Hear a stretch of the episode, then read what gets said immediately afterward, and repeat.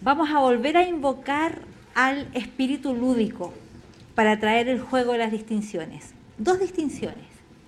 Y estas distinciones, que son de las modalidades del habla, las vamos a poner aquí encima y las vamos a cortar con un cuchillo especial. Un cuchillo especial que es el cuchillo de la inquietud. Voy a poner las distinciones aquí y voy a cortar con el cuchillo de la inquietud. Y al cortar con el cuchillo de la inquietud, me van a quedar a un lado la indagación y al otro lado la proposición. Esas son las dos modalidades del habla, indagación y proposición. ¿Cómo las distingo? Las voy a distinguir de acuerdo a la inquietud desde donde hablo. Cuando hablo para escuchar al otro, para saber del otro, estoy en la indagación. Y cuando hablo para ser escuchada, estoy en la proposición. Vamos a entrar primero a la indagación. Esta modalidad que es el puente entre el hablar y el escuchar. Y, es como que trae un, es como una paradoja. Hablo para escuchar al otro. Hablo para que el otro me muestre el observador que está haciendo. Hablo para saber de ti. Y para indagar me sirve una forma gramatical que conocemos de, de niños, que a veces la dejamos de usar, la pregunta. ¿Sí? La pregunta es una forma gramatical que me sirve a la indagación. Pero, pero no todas las preguntas preguntan. ¿Cierto? Hay preguntas que se hacen, pero que, pero que en el fondo no están buscando una respuesta. Hay preguntas que se hacen donde se usa la forma de la pregunta y gramaticalmente, si usted la escribe, la tiene que escribir usando los signos de interrogación. Pero en el fondo esa pregunta no está buscando indagar, no está buscando saber del otro. Es una pregunta que no necesariamente quiere escuchar la respuesta. ¿Eres tonto? Esa pregunta no está buscando una respuesta. Esa pregunta está mostrando lo que yo estoy viendo. ¿Ven la diferencia? Sería bueno, ¿no crees que sería bueno que a la reunión del martes vayas con una proposición de cómo mejorar el logro de las ventas? Si yo les pido que escriban eso, lo van a escribir con signo de interrogación gramaticalmente es una pregunta, pero la inquietud de esa pregunta no está buscando saber del otro. Entonces, la proposición y la indagación se diferencian o las podemos identificar de acuerdo a la inquietud que me mueve cuando hablo. Eso es lo que tengo que buscar. Por eso decíamos vamos a usar el cuchillo de la inquietud del habla. A un lado voy a dejar la indagación, al otro lado voy a dejar la proposición. Para indagar me puedo ayudar de otras formas, además de las preguntas. Puedo preguntar, cuéntame, cuéntame qué te pasa, cuéntame cómo estás, cuéntame lo que estás viendo, dime lo que te pasa con eso. No estoy haciendo gramaticalmente una pregunta, pero si ustedes escuchan, la inquietud de mi habla es saber del otro, saber del observador del otro. La indagación tiene una emocionalidad particular. ¿Cuál será la emocionalidad de la indagación? A ver los los compañeros que están en digitalidad? ¿Cuál será ya la expectativa, el interés? Muy bien. ¿Qué más? Por acá. Curiosidad, dicen por acá. Muy bien. ¿Qué más? Ya una apertura a la comprensión del otro. Fantástico. Compasión. ¿Quién dijo compasión? Compasión, Conrado. ¿En qué sentido? Por favor, esperemos un momentito para que te puedan escuchar. Yo dije compasión, pero sin estar muy claro si lo que quería decir era empatía. Ok, ¿Mm? muy bien. Pero la compasión en, en ciertos casos me da la impresión que es muy noble, muy apropiada. Entiendo, y el sentido que, que nos traes es el mismo sentido de la empatía en ponerme en el lugar de escuchar al otro, ¿sí? Desde la vulnerabilidad, nos dicen allá, ¿sí? La vulnerabilidad de encontrarme desde mi propia vulnerabilidad como ser humano y también escuchar la vulnerabilidad del otro en esa búsqueda de la indagación. Muy bien. ¿Y la corporalidad de la indagación, cuál será? ¿Cuál será? Pero muéstremela. ¿Cuál es el cuerpo de la indagación? Ya, apertura, bien, ¿sí? Acogida, algunos ponen la, carita un poquito de lado. Muy bien. Fíjense entonces, la modalidad de habla tiene además de la inquietud que la lleva, corporalidad y emocionalidad. Muy bien. Vamos al otro lado, vamos a la proposición. En la proposición, la inquietud que acompaña el habla es mostrar lo que estoy viendo, lo que estoy pensando. Hablo para que me escuches, para que escuches lo que quiero decir, lo que tengo que mostrar. En este momento estoy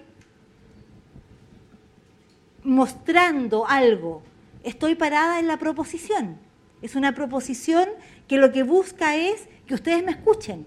Y claro, estoy atenta a la corporalidad de ustedes, trato de escuchar la emocionalidad, miro a los compañeros que están en digitalidad y digo, ¿me estarán poniendo atención?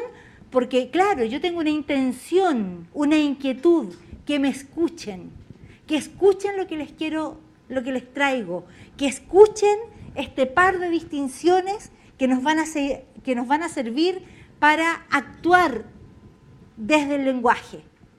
¿sí? Cuando estoy en la proposición, estoy mostrando lo que veo del mundo, estoy mostrando mi observador, estoy mostrando mi punto de vista. La proposición me sirve cuando digo, no, lo que yo pienso es esto. Ah, tú estás diciendo esto, pero a mí me parece que lo podríamos eh, abordar de esta otra manera.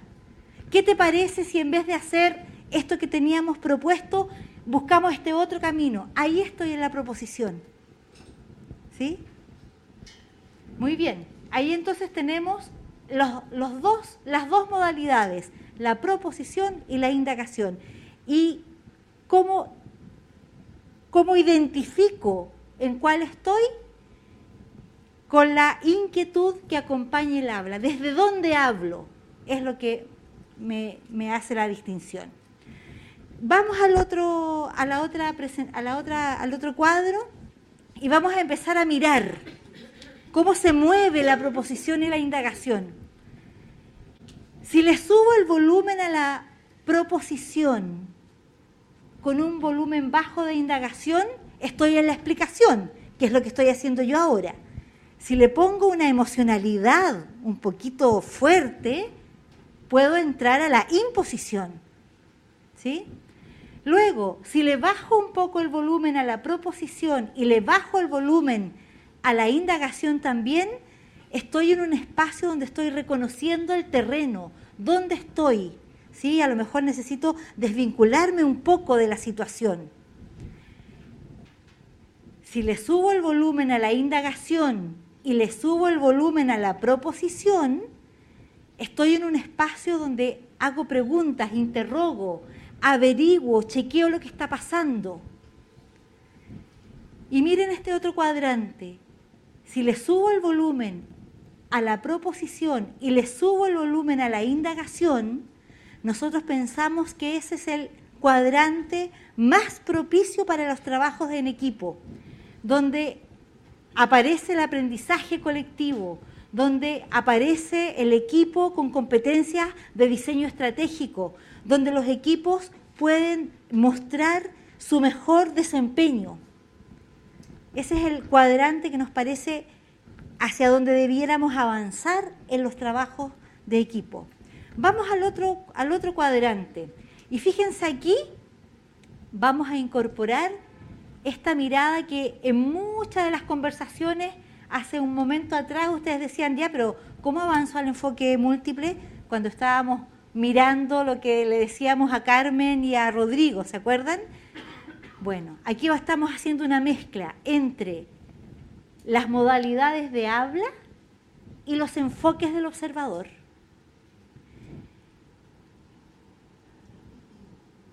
En las modalidades del habla de la proposición me sirve porque hablo para imponer mi punto de vista. ¿sí? Lo veíamos. Y en el enfoque múltiple también me sirve la proposición porque hablo para mostrar el enfoque como uno más soy parte de lo que está diciendo el equipo. También me sirve la, proposición en el enfoque múltiple. Y la indagación, y aquí podríamos separar incluso este enfoque único, lo que conversábamos antes con Alicia, el enfoque único ontológico, Un enfoque único donde actúo desde el enfoque único, pero que después también me pongo en la posibilidad de mirar, de conversar lo que hicimos, lo que hicimos juntos para saber y buscar aprendizaje, formas de mejorar lo que hicimos, ¿verdad? En, búsqueda de eh, una mirada que estemos generando entre todos, ¿sí? En una mirada de indagación. Y el enfoque múltiple, por supuesto, también en la indagación para comprender mejor y acercarme hacia otro punto de vista, como otra forma de, de, comprender lo que, estamos, lo que estamos viviendo. Ustedes em, fíjense que a veces tendemos a pensar que la proposición es la villana de la película. Pero la proposición, al igual que la indagación, nos sirven como, modalidades de habla para complementar y para mejorar el trabajo en los equipos, en las organizaciones, en la vida familiar. De hecho, hay estudios que nos muestran que la proporción 50% de proposición y 50% de indagación es el mejor equilibrio para un buen equipo, para un equipo de alto desempeño, para un equipo que logra buenos resultados, para un equipo que logra conectividad, para un equipo que se escucha. Entonces, buscar tanto el porcentaje de la proposición y la indagación en, la búsqueda de ese equilibrio, ¿sí? que permita a los equipos ese, esa posibilidad de desarrollo.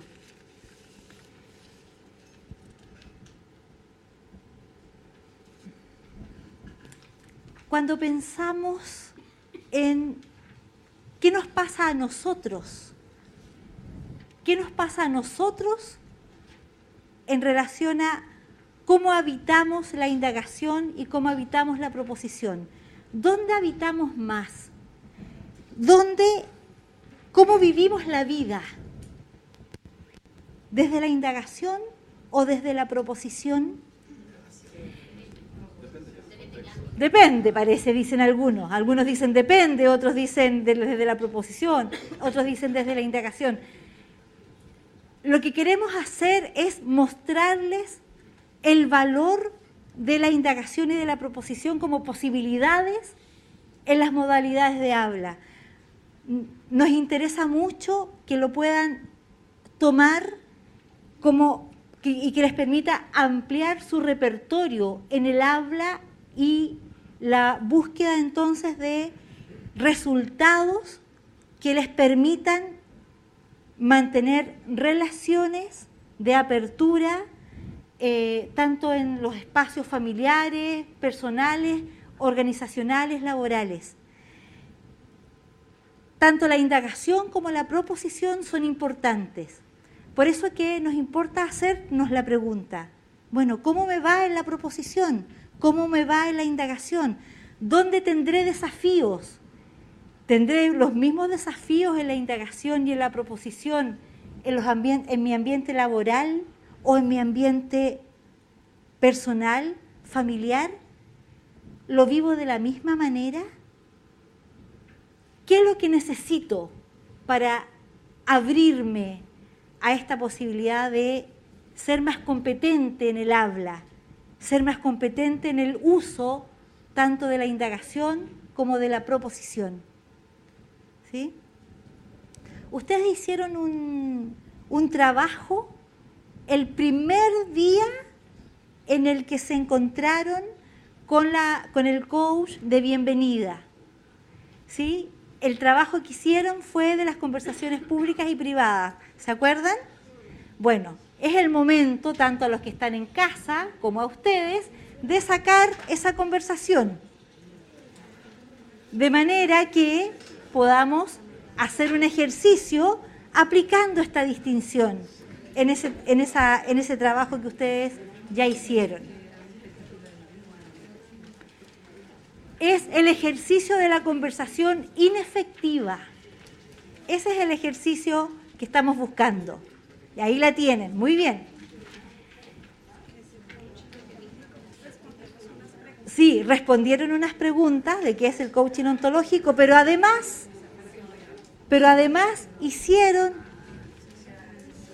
¿Sí? ¿Se acuerdan el registro de una conversación inefectiva? Esa conversación que haces la conversación y te quedaste con dolor de estómago, ¿sí?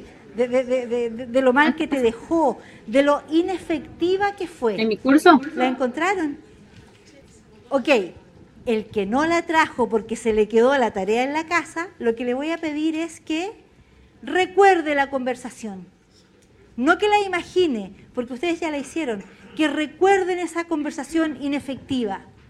Y entonces, en lo que tú le dijiste al otro, lo que tú le dijiste al otro, ubiquen las frases y pongan una I de indagación allí donde la frase ustedes la consideran que es de indagación y una P de proposición allí donde ustedes consideran que es proposición propositiva lo que, estás, diciendo. ¿sí? Muy bien, a ver, levanten la mano los que tienen más proposición que indagación. levanten la mano descaradamente y manténgala levantada. Incluso allá también, por favor. Manos levantadas. Más proposición que indagación. Y miren la sala. Miren a los compañeros digitales y miren, mírense ustedes también, por favor.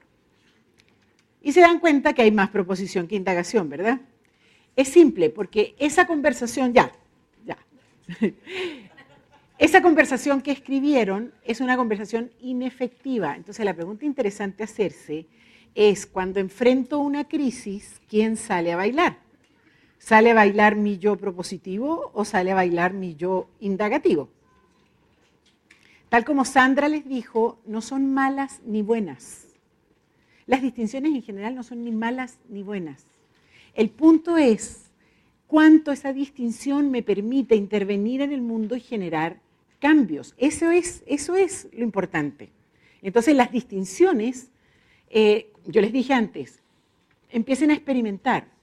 Si en algún espacio de su vida se dan cuenta que tienen completamente desbalanceado, es decir, tienen mucho más proposición que indagación, empiecen a nivelar y vean los resultados.